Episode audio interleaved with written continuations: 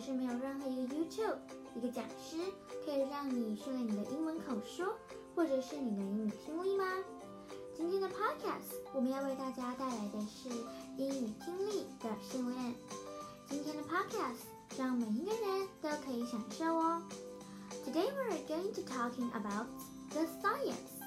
我们要来谈到 science，S C I E N C E 是科学 science。那么今天的 science 呢，我们要为大家来带到四个主题，让大家透过有趣的学习英文，让你知道你原本都完全不知道的东西哦。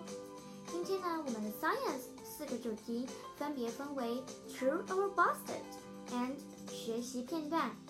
true or busted 有两个，而学习片段也有两个。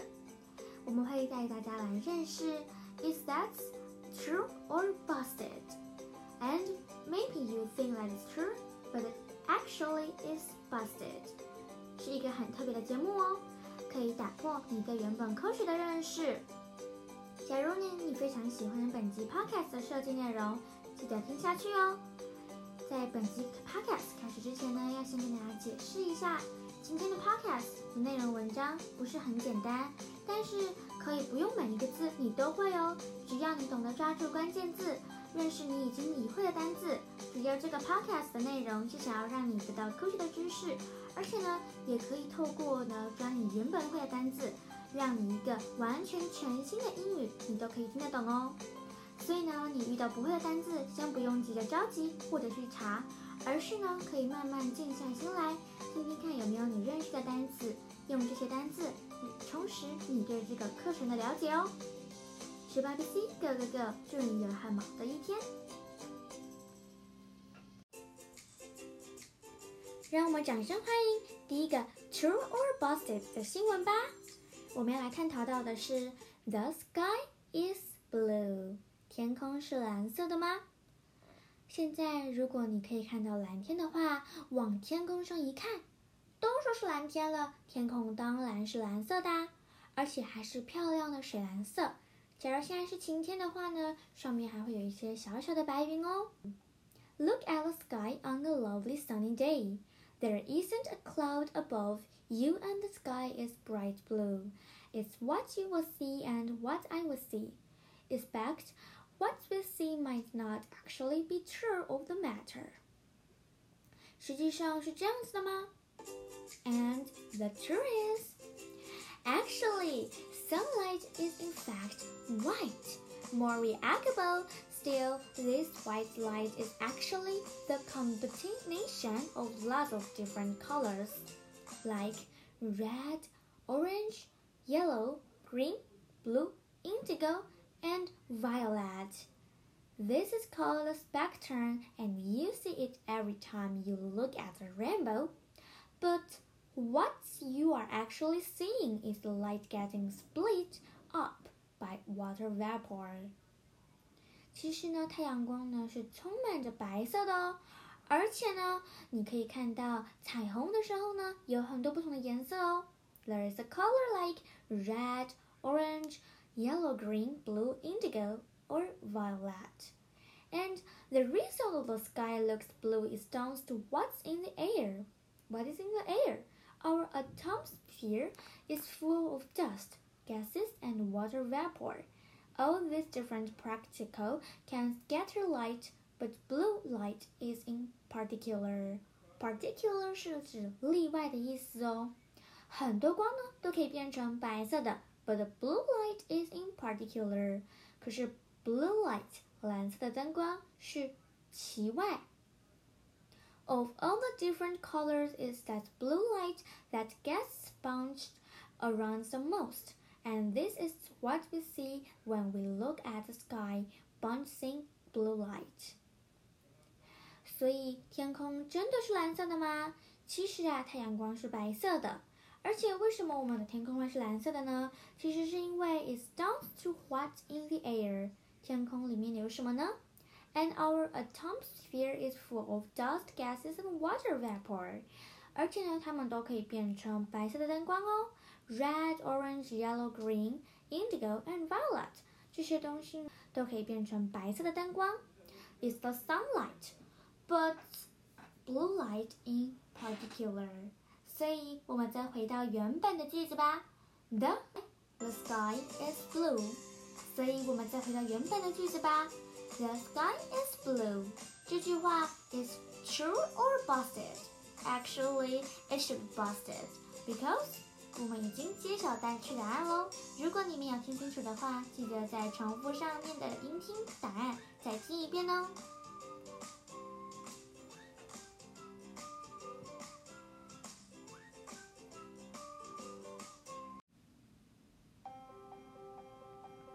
现在邀请到第二个 ，is called if you sneeze with your eyes open, then will pop out.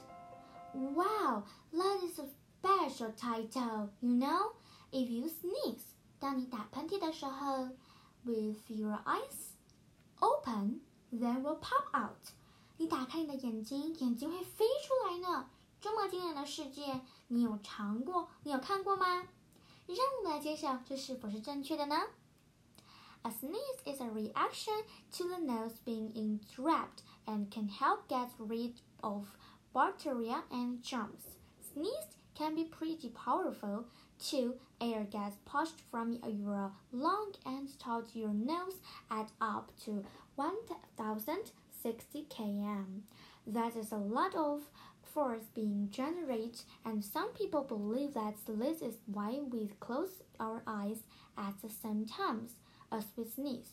Because if we didn't, our eyes would simply come flying out.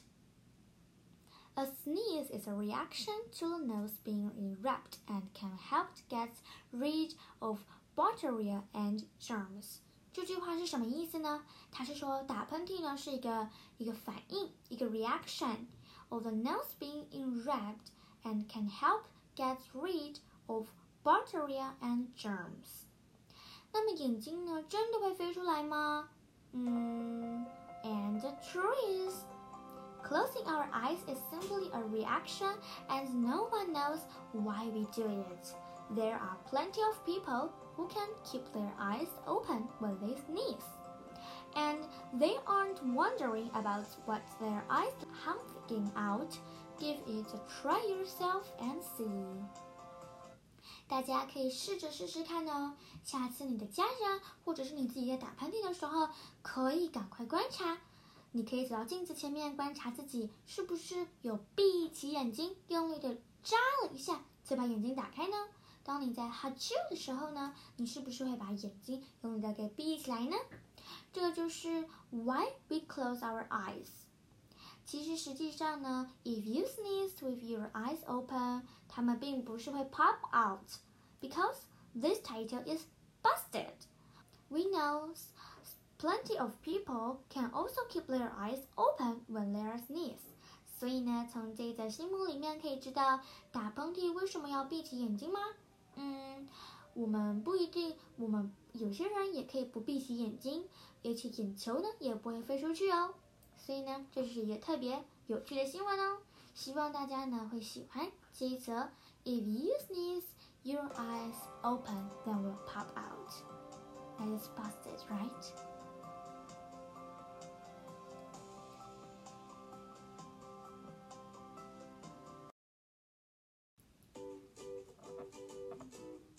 精彩又充满知识的学习片段终于到来喽！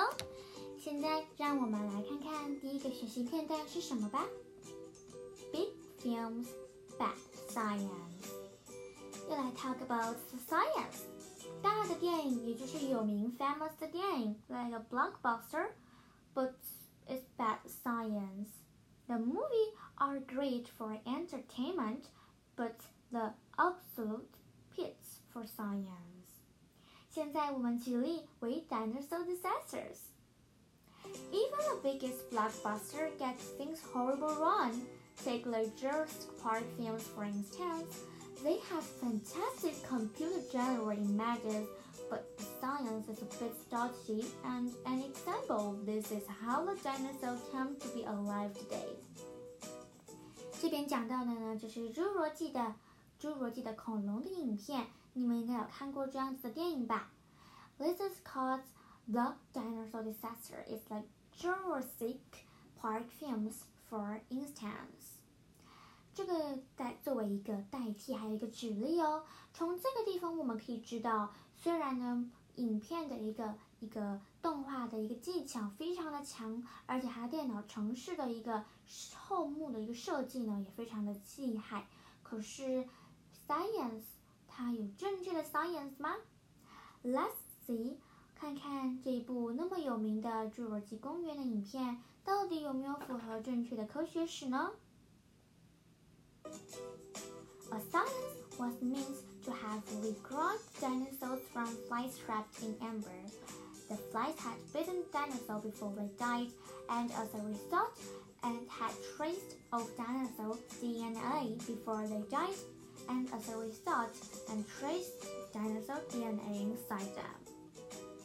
至于我们现在认识什么是 DNA 吧。DNA is like the code to what makes you unique. So the scientists took the DNA and grew dinosaurs from them. Yes, you understand it right. So this is a wonky science because amber is is great for preserving DNA, but not for millions and millions of years. Secondly, the dinosaur DNA would have been mixed up with flight DNA, so you wouldn't be able to separate uh, two strands. 透过呢这个影片呢，我们可以知道它有两个错误的基点呢。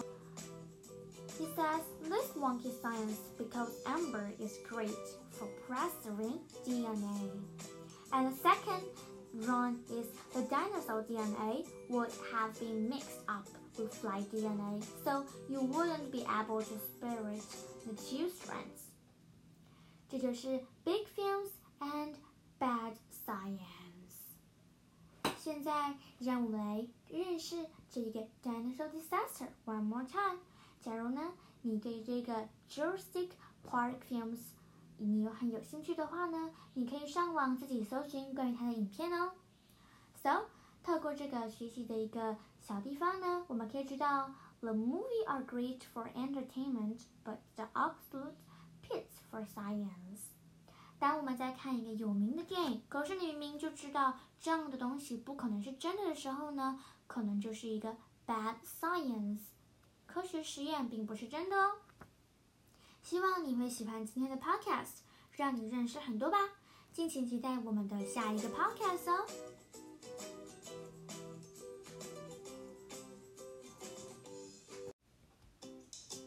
现在，让我们来欢迎到最后一个也是最精彩的名人介绍堂。We're going to talking about the killer science. The killer science is a scientist that died for their work. It was a very good story that you might have to know.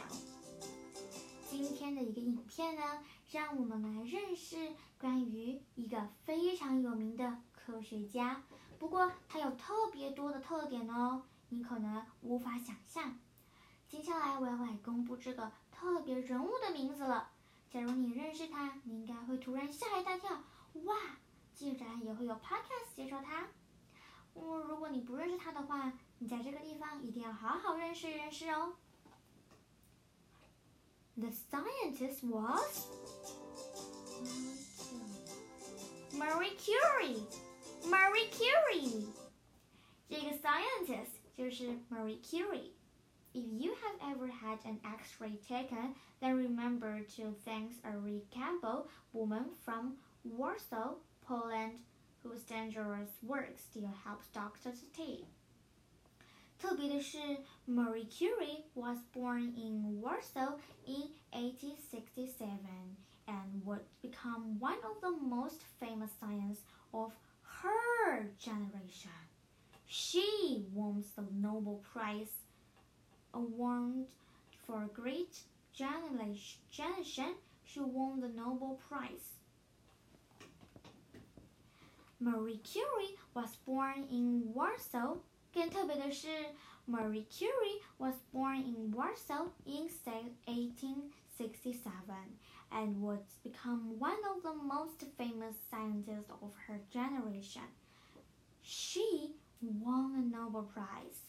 从这边可以知道，the scientist of Marie Curie 是女的呢。She won the Nobel Prize not just once but twice。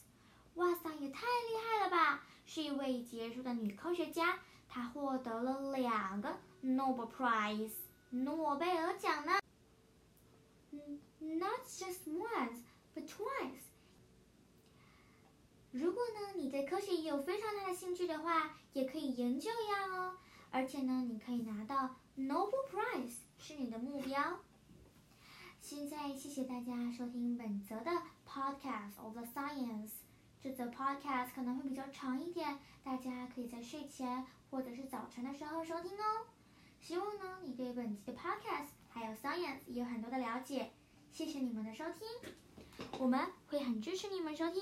你们也要记得支持我们的 podcast 哦。